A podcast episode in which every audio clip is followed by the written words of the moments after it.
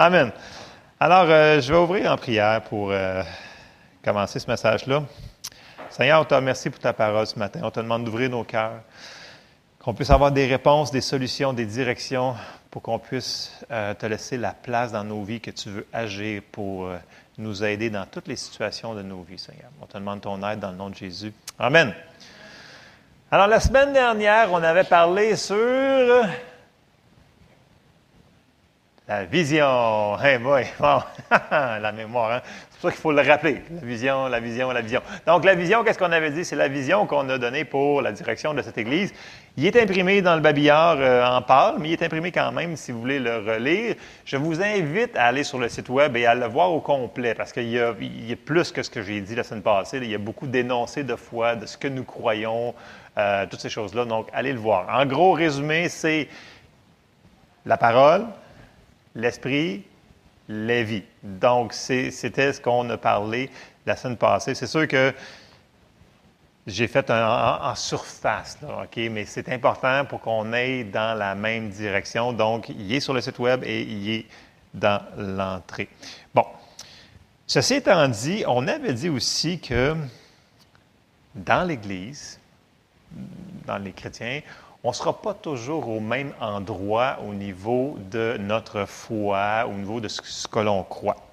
Puis, euh, même si, c'est pas grave, c'est pas grave, parce qu'on est tous en train de grandir. On l'a répété la semaine passée, puis je vais le répéter encore plusieurs fois aujourd'hui, et on va commencer sur ça. Et même si on n'est pas à la même endroit, on peut quand même être en accord. Puis on va aller voir des versets sur ça. Parce qu'on peut être en unité de foi sans avoir tout le même degré de foi. Vous allez me dire, c'est contradictoire. Non, c'est pas contradictoire. On va aller voir plein de versets. Donc, je vais commencer. Euh, deux passages rapidement qu'on avait vus la semaine passée. C'est 1 Pierre 2, 2. Puis là, Pierre, il nous parle du lait spirituel. Puis qu'est-ce que ça va faire? Vous allez voir, c'est très simple. Il nous dit, dans 1 Pierre 2, 2, ça dit Désirez comme des enfants nouveau-nés le lait spirituel et pur, afin que par lui, vous croissiez pour le salut. Donc, il nous dit que, à force de manger, vous dites, ah, mais je suis juste nouveau sauvé, mais c'est pas grave. Si tu manges la parole, tu continues à manger, manger, manger, tu vas afin que vous croissiez pour le salut. Ça nous dit qu'on peut travailler à notre salut, ça dit qu'on peut grandir dans, notre salut. Et c'est la parole qui va faire la, différence. Donc, on commence avec le lait. Puis là, bien, plus qu'on mange, plus qu'on mange, plus qu'on mange, on est rendu à du steak, de la viande, on peut avaler des plus gros morceaux. OK? Et ça, on a vu dans Hébreux 5, 14, euh, l'auteur des Hébreux nous dit Mais la nourriture solide est pour les hommes faits, pour ceux dont le jugement est exercé par l'usage à discerner ce qui est bien et ce qui est mal. Donc, plus qu'on va entendre la parole, plus qu'on va la mettre en pratique, plus qu'on va grandir. Mais peu importe où est-ce qu'on est rendu? Même si vous croyez que vous êtes rendu dans la révélation absolue, la plus infinie des infinis, il y a toujours place à grandir encore. OK? Tu sais, moi, quand j'écoute des, enseignements ou des choses comme ça, j'entends des, euh, comme des, euh, des, je lis des livres, je vois quelqu'un comme Kenneth Hagan qui disait, écoute, plus que je vois que j'avance, plus que je comprends, plus que je comprends que j'en ai encore tellement à apprendre, là, tu fais comme, OK, ces, gars, ces gars-là, ils disaient ça ça veut dire qu'on a aussi à apprendre. Mais ce qu'on sait, on l'a appris. Donc, il ne faut pas le diluer, première chose. Deuxième chose, on sait qu'il y en a plus. Donc, n'agissons pas comme si nous avons tout compris. Donc, j'entends des fois des prédicateurs puis qui enseignent avec tellement c'est pas de l'assurance, je vous dirais. Des fois, c'est de l'arrogance, dans le sens qu'ils sont tellement sûrs de leur affaire qu'ils sont arrivés. Euh, à un ça devient un petit peu irritant. Donc, oui, on connaît en partie, puisqu'on connaît, on est reconnaissant pour ça. Mais il reste toujours encore à apprendre. C'est pour ça que je vous dis qu'il y a différents niveaux là-dedans et c'est important qu'on le prenne en considération. Puis là, vous allez me dire, où est-ce que je m'en vais avec ça? Suivez-moi. Il faut rester ouvert à ce que des fois, on va entendre la parole de Dieu, pas sorti hors contexte, qui va changer ce qu'on croit présentement, ou qui va upgrader, qui va, euh, comme une mise à jour d'un logiciel, qui va mise à jour notre théologie, ce qu'on croit. c'est correct, mais il faut rester ouvert à avoir du changement. Parce que si tu dis, écoute, moi, là, c'est ça, je l'ai toujours appris comme ça, ça fait 45 ans que je suis comme ça, puis c'est ça que je crois. En anglais, c'est famous last words, dans le sens que c'est, pas bon. Il faut rester ouvert à apprendre plus. Amen? OK. Puis là, je vous ai conté la semaine passée une de mes expériences parmi tant d'autres qu'il y a une dame, il y a quelques années, qui est venue me sermonner, me disant que j'avais pas le droit d'expliquer la parole de Dieu comme ça avec ces versets-là parce qu'elle ne l'avait pas vécu comme ça et que je n'avais pas le droit, à cause que elle, son expérience n'était pas comme la parole de Dieu, que moi, je devais prêcher plus son expérience que ça. Et je lui ai juste répondu gentiment. J'ai dit, bien, madame, les versets sont là, ils ne sont pas sortis en contexte, vous les savez, vous les connaissez, ça fait longtemps. Elle n'est pas dans l'Assemblée. OK, faites-vous-en pas, vous ne pouvez pas la connaître. Euh, puis là, je lui ai seulement dit, moi, je vais continuer à prêcher la parole de Dieu, ce que j'ai comme révélation, ce que j'ai dans la parole de Dieu. Et là, je vous amène dans un passage, puis écoutez, même si son expérience ne correspondait pas à la parole de Dieu, des versets, puis de tous les passages que j'avais donnés ce matin-là, l'attitude avait un petit problème. Puis la personne, elle, elle, tourne en rond, grosso modo, je la connais un petit peu, mais il faut rester ouvert, que ça se peut que même si ça ne correspond pas à ce qu'on a vécu encore, que ça se peut que la parole de Dieu, on n'a pas tout compris. Mais au moins d'avoir l'attitude qu'on pourrait en savoir plus. OK? Mais par contre, n'essayez pas de convaincre une personne qui ne veut pas recevoir. C'est une perte de temps, ça ne donne rien. OK? Si la personne ne veut pas recevoir, puis vous lui donnez la parole de Dieu, ce n'est pas vous qu'elle rejette. Elle rejette Dieu. OK, je sais que les gens n'aiment pas s'entendre ça, mais ça commence un petit peu. Mais ça va aller mieux tantôt. Ça va aller mieux. OK. Donc, le passage que j'avais sorti pour concorder ça, c'est 2 Timothée 4.2. Et regardez bien ce que la parole de Dieu nous dit. Paul, il dit à Timothée, là, puis là, il dit qu'il faut que tu enseignes la parole de Dieu, c'est ton travail. Puis là, il dit, 2 Timothée 4.2, prêche la parole. Il n'a pas dit prêche les opinions, prêche les expériences, prêche la religion, prêche les théologies. Il dit prêche la parole de Dieu. Insiste en toute occasion, favorable ou non, reprend, censure, exhorte, mais là, il rajoute. Il dit avec toute douceur et en instruisant. Et là, puis dans la Bible sommaire, ça nous dit avec une patience inlassable. Donc, ce passage-là nous donne une clé du message que j'ai ce matin, c'est que on doit prêcher la parole de Dieu, mais dans l'amour. On doit aussi la recevoir dans l'amour. Tout va fonctionner par l'amour. Donc, je vous répète le passage ici.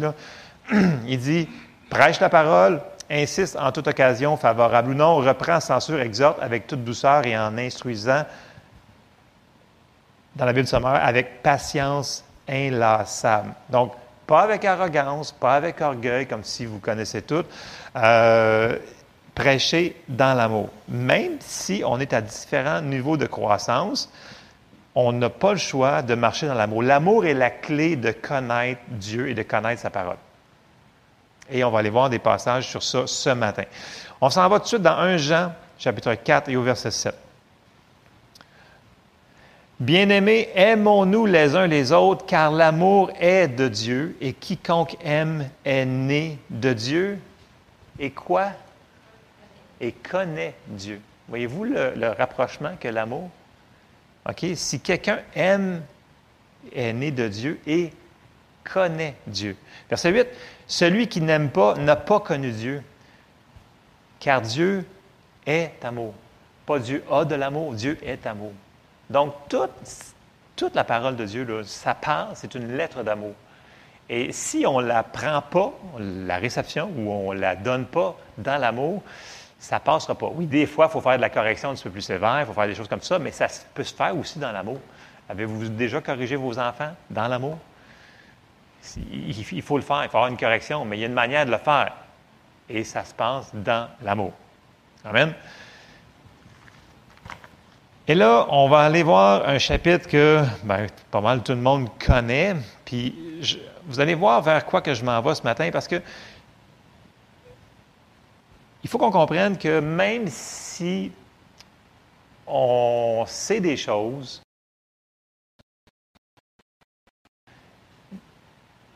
On n'a pas le droit de. OK, je vais lire le passage, je fais mon point. On s'en va dans 1 Corinthiens 13. Bon, là, je vais lire des chapitres et non des versets, des chapitres. Faites-vous-en pas, ça va être quand même assez rapide. OK.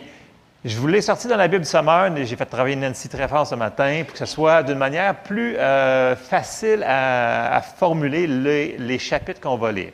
Donc, on s'en va dans 1 Corinthiens, 1 Corinthiens 13. Là, souvenez-vous que dans 1 Corinthiens, là, Paul est en train de, premièrement, de corriger plein de choses dans l'Église des Corinthiens. Il parle de mariage, il parle de... Il, il, il remet des bases sur les choses que ça devrait être en ordre dans l'Église. Puis là, il arrive à 1 Corinthiens 13, mais le monde, on le connaît comme chapitre de l'amour et on lit les versets de l'amour, mais en réalité, il continue sur la croissance. Il est dans le verset, chapitre 12 et dans le verset 14. Donc, c'est un chapitre de croissance, mais la croissance est interreliée à l'amour. Donc, on s'en va dans 1 Corinthiens 13 et on commence au verset 1. Puis là, Paul il dit, en effet, si je parlais les langues des hommes Et même celle des anges, mais sans avoir l'amour, je ne serais rien de plus qu'une trompette claironnante ou une cymbale bruyante. Donc, tu fais du bruit pour rien, tu es fatiguant. Verset 2. Non, mais c'est vrai. Si j'avais des prophéties et si je connaissais tous les secrets et si je possédais toute la connaissance et si j'avais même dans toute sa plénitude la foi jusqu'à transporter les montagnes, sans l'amour, je ne serais Rien. C'est quand même fort ce qu'il dit. C'est rien. Et là, ici, je retourne au, début du verset 2, si je connaissais, voyez-vous, la connaissance va passer après l'amour. L'amour va venir par-dessus la connaissance. Tout le temps, tout le temps, tout le temps. Verset 3. Si même je sacrifiais tous mes biens et jusqu'à ma vie pour aider les autres au point de pouvoir m'en vanter, sans l'amour, cela ne me servirait de rien. Et là, il va nous décrire l'amour à partir du verset 4. L'amour est patient. Ça, c'est nous autres qu'on devrait se le dire. Comme je l'avais dit, faites-vous une feuille sur votre frigidaire, puis dites ça. Ça, c'est moi, ça. L'amour est patient. Il est plein de bonté. L'amour, il n'est pas envieux, il ne cherche pas à se faire valoir, il ne s'enfle pas d'orgueil, il ne fait rien d'inconvenant, il ne cherche pas son propre intérêt, il ne s'aigrit pas contre les autres, il ne trame pas le mal, l'injustice la triste, la vérité le réjouit. En toute occasion, il pardonne, il fait confiance, il espère, il persévère. L'amour n'aura pas de fin. Les prophéties cesseront, les langues inconnues prendront fin et la connaissance particulière cessera. Notre connaissance est partielle et partielles sont nos prophéties. Wow! Le Paul il vient de dire que même lui, ses connaissances sont partielles. Ses prophéties sont partielles. Si Paul dit ça, ça veut dire que nous autres aussi, on en a encore du chemin à apprendre. Et la bonne nouvelle, c'est qu'on on grandit. On continue dans le chapitre, puis là, vous allez voir, il va comme expliquer plus ce qu'il est en train de dire. Puis là, il dit Mais le jour où la perfection apparaîtra, donc lorsqu'on va être rendu au ciel, ce qui est partiel cessera. Et là, il fait la référence que je parle tout le temps, qu'on est ses petits-enfants. Puis là, il dit, verset 11, Lorsque j'étais enfant, je parlais comme un enfant, je pensais et raisonnais en enfant. Une fois devenu homme, je me suis défait de ce qui est propre à l'enfant. Donc, il parle encore ici de croissance, de grandir. Mais il met dans le même chapitre qu'avec l'amour. L'amour va avec la croissance. Tu ne peux pas grandir sans amour. Il le dit, ça ne donne rien, tu fais juste faire du bruit pour rien. Bon. Verset 13. Aujourd'hui, certes, nous voyons comme. Non, excusez. Nous ne voyons que d'une manière indirecte comme dans un miroir. Alors nous verrons directement. Dans le temps présent, bon, dans le temps présent, ça veut dire ici sur la terre, en passant, je connais d'une manière partielle.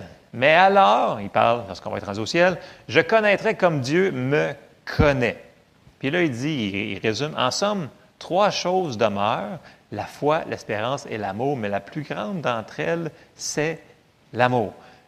La bonne nouvelle là-dedans, c'est que c'est correct si on grandit. C'est même très, très, très bon. Il faut qu'on grandisse en se nourrissant de la parole et en ayant des révélations, en écoutant la parole de Dieu. OK? Mais tout ça doit être fait dans l'amour. Parce qu'il dit qu'à un moment donné, toutes ces connaissances-là, on va toutes le savoir rendu au ciel. Ça va avoir une fin. Mais il dit par contre, l'amour, elle, ça finira jamais. C'est pour ça qu'il dit que l'amour est supérieur. Entre autres, je le résume dans mes mots dans 1 Corinthiens 13. Bon. Où est-ce qu'on s'en va avec ça? Où est-ce qu'on s'en va avec ça? Bien, c'est sûr que la bonne nouvelle, c'est lorsqu'on va être au ciel, on va avoir toute la connaissance. Mais le point que je veux faire ce matin est le suivant. C'est pas parce qu'on a des euh, niveaux de foi différents que l'on doit s'obstiner, se chicaner, se tirailler parce que nous n'avons pas les mêmes exactement théologies. Et ça n'a pas lieu dans l'Église. Vous allez voir, on va apporter des versets pour ça. Peu importe si vous le croyez de tout votre cœur que vous avez raison, ce n'est pas une raison. Ça se peut que vous ayez raison, puis que l'autre personne ait tort. Mais ce n'est pas une raison pour se chicaner. Amen. J'ai eu deux Amen. C'est merveilleux. Deux Amen. Ah, c'est bon. Ça commence. OK. Bon, je vous donne un exemple. Les, les mercredis soirs, on va commencer les études bibliques. Là. Puis là, je vous amène, j'amène j'avoue que j'amène un, passage, ben, un passage. C'est un curriculum qui est assez légaliste, on l'amène, puis là, je vois des fois, on voit des, commentaires des gens, ben voyons moi je suis pas d'accord avec ça. Et on part sur quelque chose, mais on ne se chicane pas. Ce qu'on fait, c'est qu'on creuse. Là, on regarde dans la parole, on, on regarde les versets, parce que la parole s'explique par la parole, OK? Avec l'aide du Saint-Esprit qui va nous éclairer. Puis là, on creuse, on creuse, on creuse, on, va aller dans les concordances, on va trouver les mots grecs, hébreux, araméens, peu importe, mais on ne se chicanera pas. On est là pour s'édifier ensemble. C'est le but de ces études-là. Même si on n'a pas tous le même background, le même niveau, le même temps qu'on est dans le Seigneur. Vous me suivez? Mais ça devrait être la même affaire le dimanche matin. On n'est pas tous à la même place. Mais ça ne veut pas dire qu'on doit se chicaner. Amen. Tu sais, puis, écoute, moi, ça ne me dérange pas qu'une personne vienne me dire à la fin du message Écoute, telle affaire, là, je ne comprends pas. C'est le cœur en arrière, l'attitude qui est différente. J'en ai un dernièrement, ça, je ne voulais pas compter, mais je qui est venu me voir, puis il m'a expliqué d'une manière, et il y avait même les versets, ceux-là, mais son attitude était vraiment pourrie. Là, je vraiment atroce. Puis là, il me dit, écoute, euh, puis il me pose une question, vraiment, c'était pour aller me chercher. Il dit, qu'est-ce que tu fais du verset qui dit que les femmes ne doivent pas enseigner ni parler dans l'Église? J'ai dit, ah ouais. J'ai dit, tu veux vraiment savoir? J'étais, vraiment patient. Moi, j'étais vraiment patient. Vraiment, patient. Puis là, je l'ai amené dans plein d'autres passages. J'ai dit, ouais. Puis là, Paul, il dit ça aussi. Puis là, il dit ça, puis il dit ça. Il fait comme, euh, ouais, ouais, ouais. Puis, il dit ça aussi, ouais, ouais. Puis là, qu'est-ce que tu veux dire? Ben, t'as-tu été voir dans ta concordance ce que ça dit? Ben, ça dit femme. Non, non, ça dit, ça dit femme comme une épouse. Il fait OK, ah ouais, c'est une épouse, OK, d'accord. Et là, je l'ai tellement mélangé avec des versets, là, il ne savait plus trop tôt si son, verset était correct. Je disais, ben, regarde, lorsque tu vas l'avoir à cœur d'aller creuser plus profond, tu iras creuser. Pour l'instant, moi, je te dis qu'une femme qui a le droit d'enseigner dans l'Église. Les femmes, vous auriez dû dire Amen. OK? Parce que ce n'est pas anti-biblique. Puis, puis Moi, je me, souviens toujours ce que Pasteur Chantal Paulus, la directrice euh, de notre euh, association, dit toujours quand les gens lui disent, parce que c'est elle qui enseigne dans, l'Église à Forest, elle dit Moi, elle dit, je suis soumise à mon mari. Elle dit Mon mari veut des œufs pochés, lui fais des œufs pochés. Il veut des toasts, lui fais des toasts. Il me dit d'enseigner, j'enseigne dans l'Église. Je suis soumise. Fait que là, les gens, ils font comme Ouais, mais là, les versets, c'est pas grave, je suis soumise. Tu sais, elle contourne. Elle ne va pas d'un esprit pour le planter. Elle pourrait vraiment y sortir. Euh, euh, écoute, c'est toute une enseignante. Elle pourrait vraiment y sortir les mots grecs, toute l'affaire, puis elle pourrait vraiment le ravager la personne. Mais elle ne le fait pas. Elle tourne ça en amour. Puis la personne, souvent, ils vont comme figer. Ils vont comme, ben, ben non, je ne me suis pas fait planter cette fois-là. Fait que là, ils sont comme plus ouverts à recevoir de la personne. Vous me suivez? Donc, le cœur en arrière, l'attitude est super importante. Si on ne respecte pas une personne dans la position qu'elle est, on ne peut pas recevoir d'elle. Fait que, si la personne pense que Pasteur Chantal, c'est juste Chantal, puis elle dit souvent, si vous voulez juste Chantal, vous allez avoir juste Chantal. puis là, elle a caractère. Mais, mais, elle dit souvent, si vous voulez Pasteur Chantal, l'enseignante, celle-là qui, fonctionne dans les dons, puis qui vous allez avoir Pasteur Chantal. Voyez-vous, il y a une genre, tu sais, vous souvenez-vous euh, que ça nous dit, si vous recevez un prophète en qualité de prophète, vous allez recevoir un prophète. Vous vous souvenez de ça? La réception est importante aussi. Je fais la parenthèse sur ce point-là. Je, suis parti, je vais revenir quelque part. Bon, OK. Euh, donc, euh, et là, oui, c'est ça. Là, on s'en va. OK. Je vous ai dit que dans 1 Corinthiens, Paul, il met des choses au clair. Puis là, les Corinthiens, on est rendu au verset 8. Il leur avait posé une question parce qu'il répond à leur question. On va lire dans la Bible du Sommeur et un petit peu dans Louis II. Puis là, ils s'attendent, on dirait, de la manière que c'est phrasé, à une réponse comme genre, c'est oui ou c'est non, si tu veux qu'on fasse. Mais c'est pas ça qu'il va faire. Il va répondre d'une manière, il va comme, il va leur répondre d'une autre manière. On s'en va dans 1 Corinthiens 8. OK? Puis là, il va expliquer, là, remarquez bien, là, toutes les phrases vont être importantes, qu'il ne va jamais mettre la connaissance à tout prix au dépens de l'amour. Mhm. Donc, 1 Corinthiens 8 au verset 1, dans la. Puis regardez bien la patience à laquelle Paul va prendre le temps d'expliquer ces choses-là. Même si lui le sait, il va quand même le prendre. Parce que, n'oubliez pas que c'est des lettres qui avaient été écrites aux églises, OK? C'est écrit à nous autres aussi, mais ça, a été écrit à une église au début. l'église de Corinthe, OK, celle-là? Bon. Dans 1 Corinthiens 8, 1, dans la Louis II, ça dit ceci, je vais sortir le mot ici, connaissance. Euh, bon, pour ce qui concerne les viandes sacrifiées aux idoles, nous savons que nous avons tous la connaissance. La connaissance enfle, en anglais, c'est puffs up. OK? Puff. Avez-vous déjà mangé des, galettes de riz? C'est rempli de vide. C'est gonflé, on dirait. C'est truqué, cette affaire-là. Tu manges, mais tu manges rien, finalement. C'est puffed up, c'est rempli de vide. Donc, il dit que la connaissance à l'enfant, c'est rempli de vide, mais l'amour édifie. Ça, c'est dans la Louis II. Et là, on s'en va dans la Bible du Sommeur pour lire le chapitre au complet. Eh oui, on va lire le chapitre au complet pour que ça soit en contexte. Vous allez voir, Paul va s'auto-expliquer lui-même, pour de vrai. Donc, 1 Corinthiens 8, dans la Bible du Sommeur, ça nous dit suivant. Il dit, passons au problème des viandes provenant il répond à une question, là, parce qu'il l'avait posée. Provenant d'animaux sacrifiés aux idoles.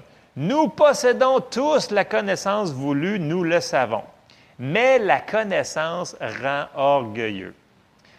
L'amour, lui, fait grandir dans la foi. Celui qui s'imagine avoir de la connaissance ne connaît pas encore comme on doit connaître. Mais celui qui aime Dieu, celui-là est connu de Dieu. Qu'en est-il donc de la question de la consommation des viandes sacrifiées aux idoles? Là, les autres, ils voudraient avoir un oui ou un non. Regardez bien. Nous savons qu'il n'existe pas d'idole dans le monde et qu'il n'y a qu'un seul Dieu. Certes, bien des êtres célestes ou terrestres sont considérés comme des divinités, de sorte qu'il y a de nombreux dieux ou seigneurs. Mais pour ce qui nous concerne, il n'y a qu'un seul Dieu, le Père de qui toute chose vient et pour qui nous vivons. Il n'y a qu'un seul Seigneur, Jésus-Christ, par qui tout existe et par qui nous sommes. J'arrête ici. Est-ce qu'il est en train de diluer le message? Du tout. Ce qu'il sait, il le sait, il va l'enseigner. Jusque-là, vous me suivez? Il a dit, il y a un seul Seigneur, il y a un seul Dieu, c'est Jésus-Christ qui est Seigneur. That's Mais là, il va continuer à répondre à leurs questions. Continue. Verset 7. Mais tous les chrétiens n'ont pas encore bien assimilé ces vérités. Quelques-uns encore, marqués par leur habitude de rendre un culte aux idoles, continuent à manger ces viandes avec la pensée qu'elles ont été offertes à des idoles.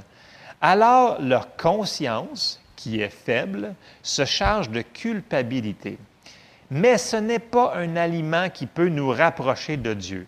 En manger ou pas ne nous rendra ni meilleur ni pire. Toutefois, faites bien attention à ce que votre liberté ne cause pas la chute de ceux qui sont mal affermis dans la foi. Ici, ça pourrait être traduit qui sont faibles dans la foi.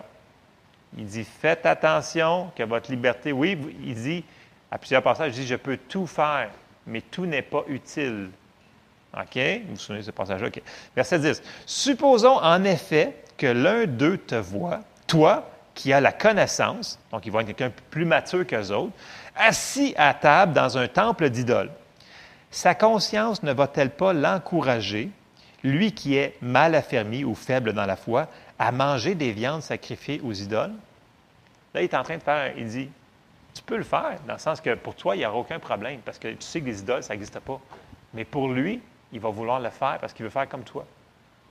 OK? Sa conscience ne va-t-elle pas l'encourager, lui qui est mal affermi, à manger des viandes sacrifiées aux idoles? Ainsi, à cause de ta connaissance, ta super connaissance, super, super connaissance, ce chrétien mal affermi va courir à sa perte. Et pourtant, c'est un frère ou une sœur pour qui Christ a donné sa vie. Wow. Si vous péchez de la sorte envers des frères ou des sœurs en blessant leur conscience qui est faible, vous péchez contre Christ lui-même.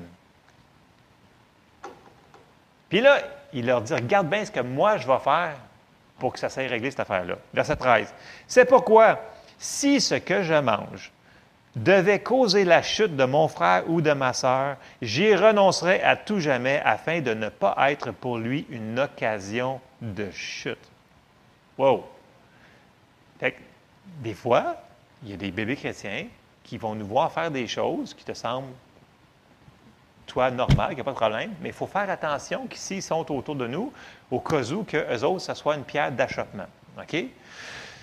On va le voir un peu plus loin. Donc, là, c'est Paul qui parle. Puis là, il dit que il y a la connaissance, il dit, il dit les idoles, c'est rien, des dieux, c'est des faux dieux, il n'y en a pas de Dieu, il y a juste un Dieu. Il est clair, il ne dilue pas le message, mais il dit que même s'il y a cette connaissance-là, il dit que à cause de ça, ça pourrait causer du tort à d'autres frères et sœurs qui sont plus faibles dans la foi. C'est ça qu'il est en train d'expliquer grosso modo. Et là, c'est ça que je, le condense là. Donc, même si ça serait correct pour lui de manger ces viandes-là, parce qu'il sait que c'est. Il ne le fera pas. À cause de ses frères et des sœurs. Ça ne pas être une occasion de chute. Et là, on vient de, je viens de mettre les deux pieds dans quelque chose qui est très, qu'on ne parle pas beaucoup dans l'Église parce que on veut tout dire qu'on est libre, on n'est plus sous la loi, on n'est plus, on est sous la grâce, puis on peut tout faire. Puis là, je vous ramène encore ce que Paul dit, tout m'est permis, mais tout n'est pas utile. Il faut user de sagesse. Il faut marcher dans l'amour. Si vous savez que ça pourrait faire de la peine à quelqu'un, puis l'amener quand la personne n'est pas rendue où est-ce que vous autres vous êtes rendus, mais on peut s'abstenir juste par amour. Amen. Et regardez bien. Là, Paul, il en parle, il en parle dans quasiment toutes ses épîtres. Peintre Paul, Jacques en parle aussi, Jean il en parle aussi. Mais là, on va faire un autre chapitre, puis c'est mal le dernier chapitre qu'on va aller voir. Là. Puis c'est dans Romains. Là, Paul, il en parle de long et en large. Puis il commence Romains 12, Romains 13, Romains 14, Romains 15. Puis il va expliquer ça de plus long et en large. Puis c'est très clair. Puis je sais que on évite ces sujets-là parce qu'il dit non, non, non, moi, j'ai le droit de tout faire. Écoute, je suis un chrétien libre, puis en étant sous la grâce, je peux tout faire. Oui. Est-ce que c'est utile? Est-ce que ça va faire du mal à quelqu'un? C'est ça le point que je vous ai apporté ce matin, c'est que est-ce qu'on doit mettre notre connaissance infaillible par-dessus tout? Non. Il ne faut pas que ça dépasse la bande de est-ce que ça va dépasser l'amour? Est-ce qu'on va commencer à marcher qu'on ne marche plus dans l'amour? Et on s'en va dans Romains 14, dans la Bible du Sommeur, pour que ce soit un petit peu plus facile à lire ce matin, puis que ça se complique plus. On va laisser, je vais lire au complet pour qu'on puisse laisser Paul lui-même expliquer ce qu'il va dire dans les premiers chapitres, dans les premiers versets, c'est-à-dire du chapitre 14. Donc, Romains 14, Bible du Sommeur, verset 1. Il dit Accueillez, accueillez celui qui est mal affermi. Ici, encore là, là excusez. Quand il dit mal affermi dans, la foi, là, c'est, souvent traduit faible dans la foi. Je ne sais pas quelle traduction vous avez avec vous, là, mais c'est souvent faible dans la foi ou moins fort dans, la foi, quelqu'un qui n'est pas au même niveau.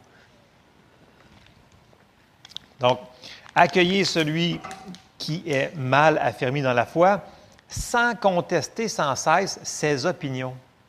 Ainsi, la foi de l'un le conduit à manger de tout, L'autre qui est mal affermi dans la foi ne mange que des légumes. Bon, Ça veut dire peut-être qu'il y en a qui étaient végétariens, il y en a qui étaient véganes, il y en a qui étaient tout. Mettez-les, mais dans le sens que il dit que verset 3, que celui qui mange de tout ne méprise pas celui qui ne fait pas comme lui, et que celui qui ne mange pas de viande ne condamne pas celui qui en mange, car Dieu lui a fait bon accueil.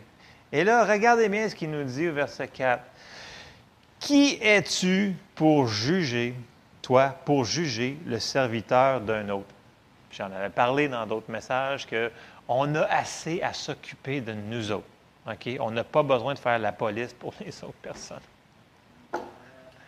Amen? Écoutez, on a tellement. Tu sais, quand Jésus avait dit, là, avant d'enlever la paille dans l'œil de ton frère, enlève donc la poutre qui est dans ton œil. Tu sais, je, pense qu'on a beaucoup à grandir. Fait que, tu sais, si, on arrêterait de se corriger un petit peu des fois, là, ça serait plus le fun. Il y aurait des fois des meilleures ambiances. Bon, OK. Continue. Qui es-tu, toi, oh, pour juger le serviteur d'un autre? Qu'il tienne bon ou qu'il tombe, c'est l'affaire de son maître. Mais il tiendra bon car le Seigneur, son maître, a le pouvoir de le faire tenir. Pour celui-ci, un tel jour, il parle sur un autre jour. Là, il a parlé sur la nourriture, là, il s'en va sur les jours. OK? Parce qu'il y en a qui sont. En tout cas, je n'irai pas sur ces théologies-là, mais bon. Pour celui-ci, tel jour a plus d'importance qu'un autre. Pour celui-là, ils sont tous égaux. À chacun d'avoir une pleine conviction à lui-même. C'est une question de conviction. Celui qui fait une distinction entre les jours le fait pour le Seigneur, celui qui mange de tout le fait aussi pour le Seigneur, puisqu'il remercie Dieu pour sa nourriture. Et celui qui s'abstient de certains aliments le fait encore pour le Seigneur, car lui aussi remercie Dieu. Aucun de nous ne vit pour lui-même et aucun ne meurt pour lui-même. Si nous vivons, nous vivons pour le Seigneur, et si nous mourons, nous mourrons pour le Seigneur. Ainsi, que nous vivions ou que nous mourions, nous appartenons au Seigneur. En effet, Christ est mort et il est revenu à la vie pour être le Seigneur des morts et des vivants. Et là, il nous rappelle encore verset 10, il dit, Et toi, pourquoi condamnes-tu ton frère? Ou toi, pourquoi méprises-tu ton frère? Ne devons-nous pas tous comparaître devant le tribunal de Dieu? Car il est écrit, Aussi vrai que je vis, dit le Seigneur, tout genou pliera devant moi et toute langue me reconnaîtra comme Dieu. Ainsi, chacun de nous rendra compte à Dieu pour lui-même. Laisse faire ton voisin. Quand tu vas arriver là-bas, c'est pour toi-même. Tu ne pourras pas dire, c'est à cause de mon voisin, mais non, c'est pour toi-même. Cessons donc de nous condamner les uns les autres Prenez plutôt la décision de ne rien mettre au travers du chemin d'un frère qui puisse le faire trébucher ou tomber. Pour moi, je sais que je suis pleinement convaincu, en accord avec la pensée du Seigneur, que rien n'est impur en soi. C'est comme s'il continue sur ce qu'on a lu sur les viandes sacrifiées aux idoles. Il, parle dans les mêmes choses. OK? Oui, OK. OK. Pour moi, je sais et je suis pleinement convaincu, en accord avec la pensée du Seigneur, que rien n'est impur en soi. Cependant, si quelqu'un considère que telle chose est impure, alors elle est impure pour lui. Si donc, à cause d'un aliment, tu fais du tort à ton frère, tu ne te conduis pas selon l'amour. Ne va pas pour un aliment causer la perte de celui pour qui Christ est mort. C'est fort ce qu'il nous dit. Je sais que c'est chunky à matin. C'est vraiment, mais il faut qu'on comprenne quelque chose ce matin. Verset 16. Que ce qui est bien pour vous ne devienne pas pour d'autres une occasion de dire du mal de vous. Dans le royaume de Dieu, ce n'est pas le manger et le boire qui importent, mais une vie juste, la paix et la joie que produit l'Esprit Saint. Celui qui s'acquiert de cette manière est agréable à Dieu et estimé des hommes.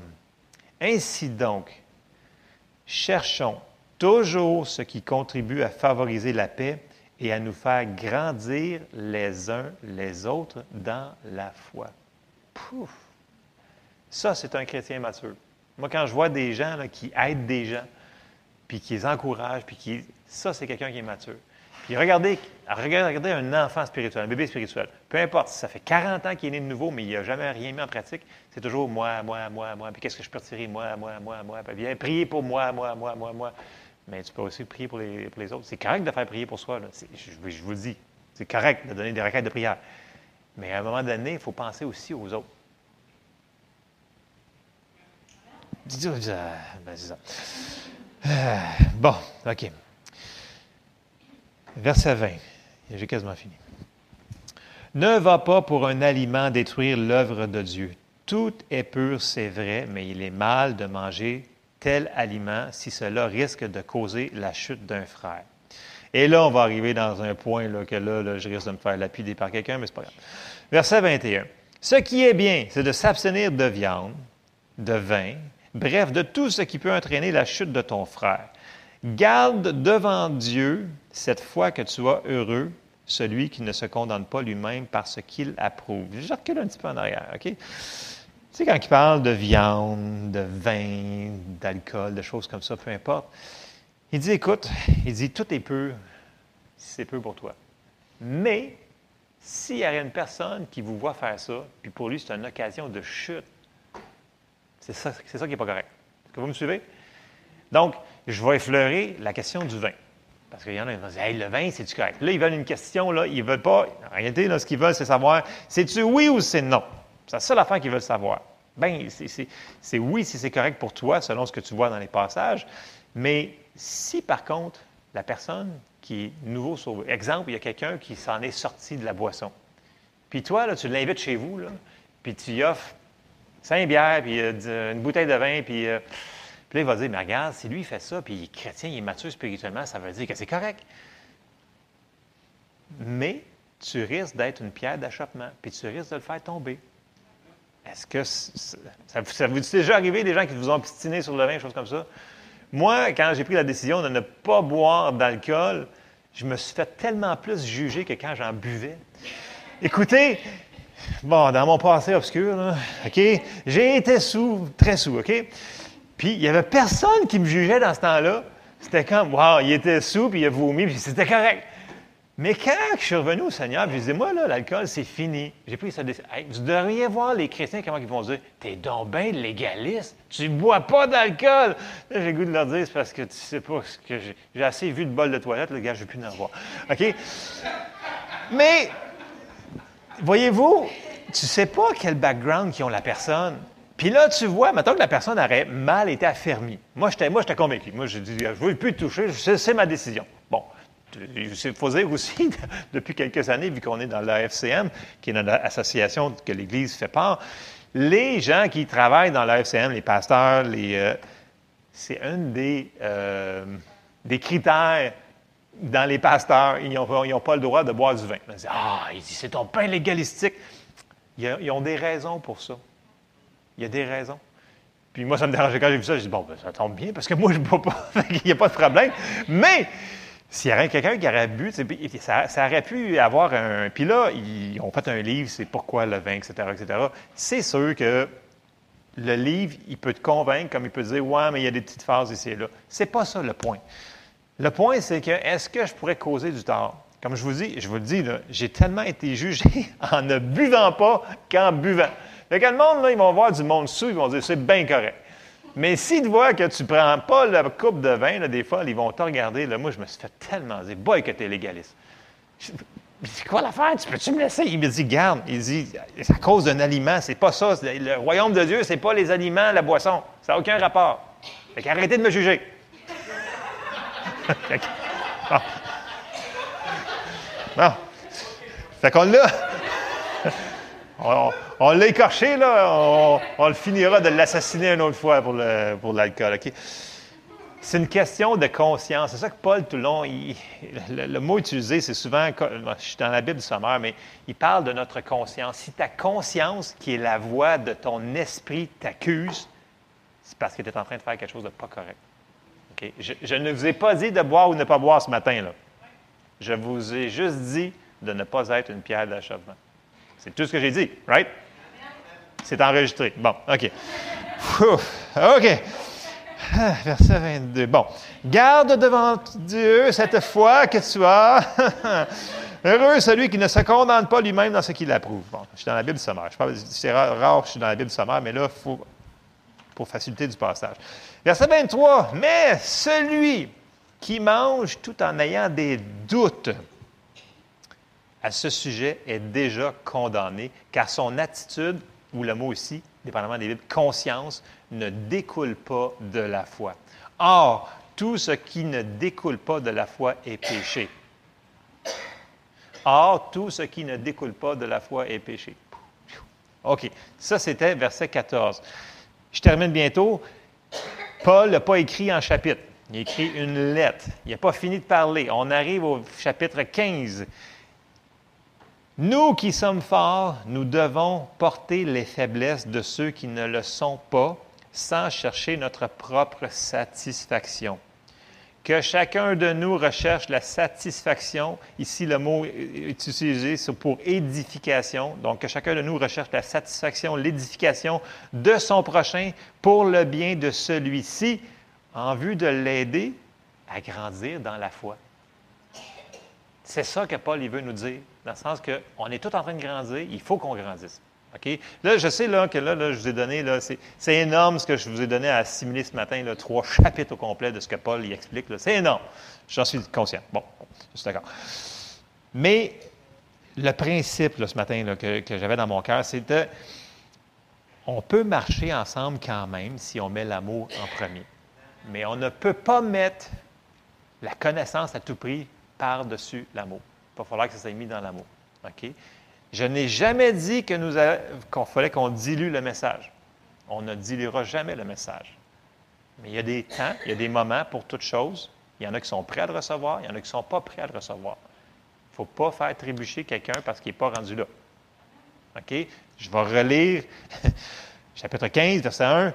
Nous qui sommes forts, nous devons porter les faiblesses de ceux qui ne le sont pas sans chercher notre propre satisfaction, que chacun de nous recherche la satisfaction ou l'édification de son prochain pour le bien de celui-ci, en vue de l'aider à grandir dans la foi.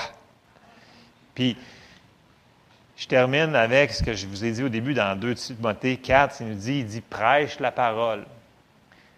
Prêche la parole, ne la dilue pas. Puis là, Paul, il, il fait des... Puis il dit que, même Paul, il dit, il y a des gens qui ne recevront pas ta parole, Timothée. Il a dit. Il dit, écoute, mais fais-toi-en pas. Toi, prêche la parole quand même. Il dit, fais pas par exprès, là, je le, résume dans mes mots, parce qu'il y a un Timothée, il y a, deux Timothées. Paul, il, enseigne son fils à dire, écoute, son fils dans la foi, il dit, il va falloir que tu, fasses, tu, prêches la parole quand même, tu n'as pas le choix. Il va falloir que tu la divises droitement. Mais il y en a qui ne recevront pas. Hmm. Prêche la parole, insiste en toute occasion, favorable ou non, reprend, censure, exhorte avec toute douceur, en instruisant, avec une patience inlassable. Donc, on doit prêcher la parole sans compromis, mais est-ce qu'on peut le faire dans l'amour? Puis, ce n'est pas par arrogance. Écoutez, on est tous en train de grandir, tout le monde. On est tous à des niveaux différents. Mais ce qui est important dans tout ça, c'est que même si on n'est pas tous sur le même endroit dans nos vies chrétiennes, on n'a pas vécu les mêmes choses, les mêmes. Puis il y, a des gens qui ont vécu des expériences, puis je comprends leur théologie parce que tout ce qu'ils ont vu, c'est ça. Euh, il y a des gens qui viennent de background catholique puis ils ont vécu des affaires, puis je comprends vraiment leur réaction quand ils vont entendre quelque chose. Euh, quand on parle de prospérité, puis ils ont vu toute leur vie des gens qui ont fait des vœux de, pauvreté, puis des choses comme ça. Il y en a d'autres qui viennent, puis peu importe, il, faut se mettre un petit peu à leur place des fois. Il faut avoir de la compassion. Puis dire, écoute, peut-être qu'ils ne sont pas prêts à manger le steak. On pourrait-tu retourner peut-être sur le lait pendant un petit bout? Puis, mais qui mangé assez de lait, ben, un moment donné, on leur donnerait un petit peu de steak. C'est comme un bébé. Tu fais le petit avion, puis ça va rentrer, puis ça rentre, ça rentre, ça rentre, ça rentre, ça rentre. Puis à un moment donné, ben, ils grandissent. Puis à un moment donné, ils mangent les légumes. Puis à un moment donné, ils mangent la viande. Puis après ça, ils recrachent. Mais tu leur donnes quand même. Puis c'est ça qu'il faut faire. Il va falloir qu'on soit patient, inlassable. Il va falloir qu'on travaille dans l'amour ensemble si on veut avancer. Amen? Amen? Bon, fait que Venez pas me voir pour le 28, là. J'irai pas voir chez vous ce que vous faites, là. C'est entre vous et Dieu. Bon, OK. Euh, bon, Amen. On va clôturer en prière avant que je me creuse un trou. Là. Ah, merci Seigneur. Seigneur, te remercie pour ta parole. Merci parce que tu es bon. Merci parce que tu es un Dieu d'amour puis que tu veux qu'on s'aime comme toi tu nous aimes, Seigneur.